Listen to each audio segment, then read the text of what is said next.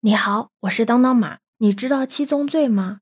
傲慢、嫉妒、暴怒、懒惰、贪婪、暴食、色欲，都是属于七宗罪。但是七宗罪之一的懒惰，实际上却并没有准确的定义的。那提到懒惰的话，你首先会想到什么呢？是不是脑子里面先浮现出葛优瘫的场景，或者是那种精神松懈、行动散漫的状态？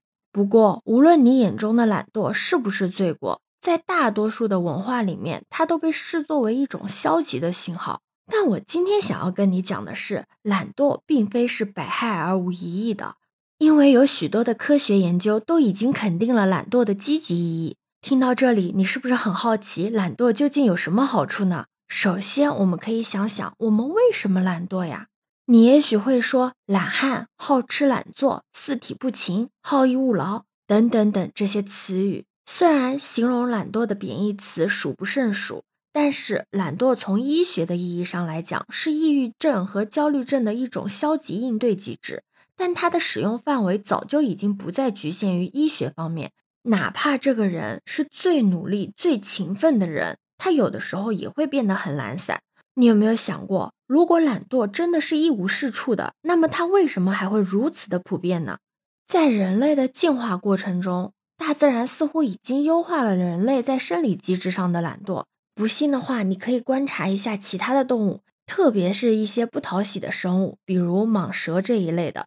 它们的每天睡眠时间约十八个小时。除此之外，大多数的动物每天大部分的时间里面都是无所事事的。这跟它们狩猎、觅食以及繁殖习性密切相关。因为动物需要有更多的空闲时间。而捕食效率越高的动物，往往会比食物链底层的动物更加懒惰。关于懒惰的定义，社会各界莫衷一是。支持者认为，同其他事物一样，懒惰也是有着两面性的。它不是总是生产力和生产效率低下的一种表现，更是那些聪明的懒汉优化策略腾出更多空闲时间的结果。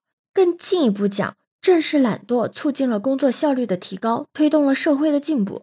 很多人提到懒惰，就觉得它全都是坏处。其实懒惰并不是百害而无一益的。告诉你一个特别让人震惊的消息，就是懒惰从健康层面而言，是能够为我们带来更健康、更轻松的生活的。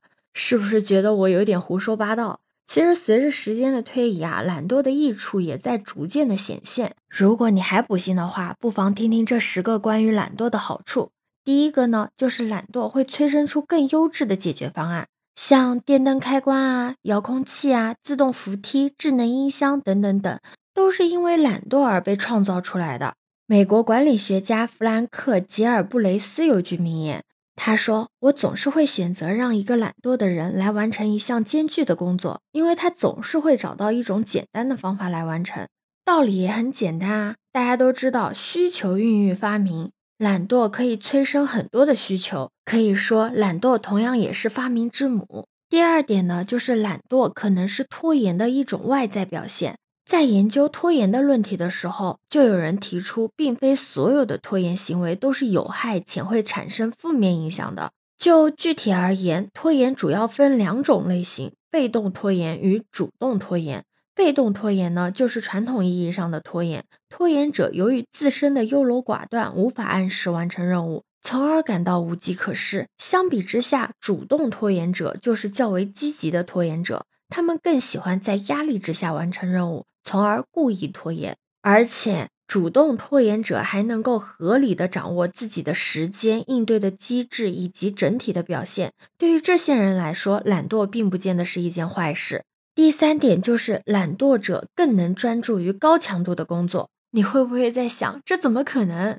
其实是因为他们会妥善的管理自己的能量损耗，避免去做那些不必要的无用功，从而让自己以更低的成本、更高的效率去完成高强度的工作。第四点就是懒惰有助于管理压力。那有研究表明，拖延以及适当的偷懒能够帮助我们应对压力，这对于青少年来说是特别的重要的，有助于促进他们的心理健康发展。第五点就是懒惰能够让人不容易倦怠。其实这句话可以这样理解，可以把放松、屈服于惰性、看作为是重新控制自己的身体、合理安排时间的一种手段。经常性的休息能够让自己的身心得到重新充电的机会，从而避免感到倦怠。那第六点呢，就是懒惰能够让我们分散思考。我们的头脑有两种思维模式：分散模式和专注模式。在生活中，我们需要在这两种模式之间不断的进行切换，才能发挥我们最大的创造力和生产力。像走神就是一种分散的思维形式，它是我们大脑处理信息的有效机制。虽然这种机制有的时候无法让我们立即得到准确的解决方案。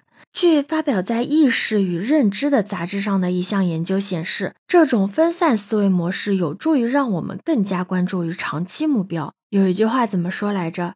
叫“今天有点懈怠了，明天一定会更有效率”。说的呀，就是这个意思。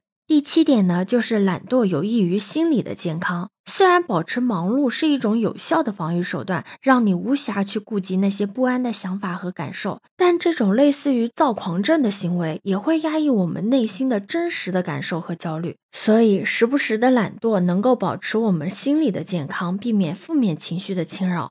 第八个优点就是懒惰有利于积蓄能量。相比于懒惰、休息、放松之类的词汇，贬义色彩就没有那么的强烈，但是它们的积极影响却是很像的。研究普遍表明，经常的放松、小歇一下，不仅能够保持头脑的清醒，还能够降低血压呢。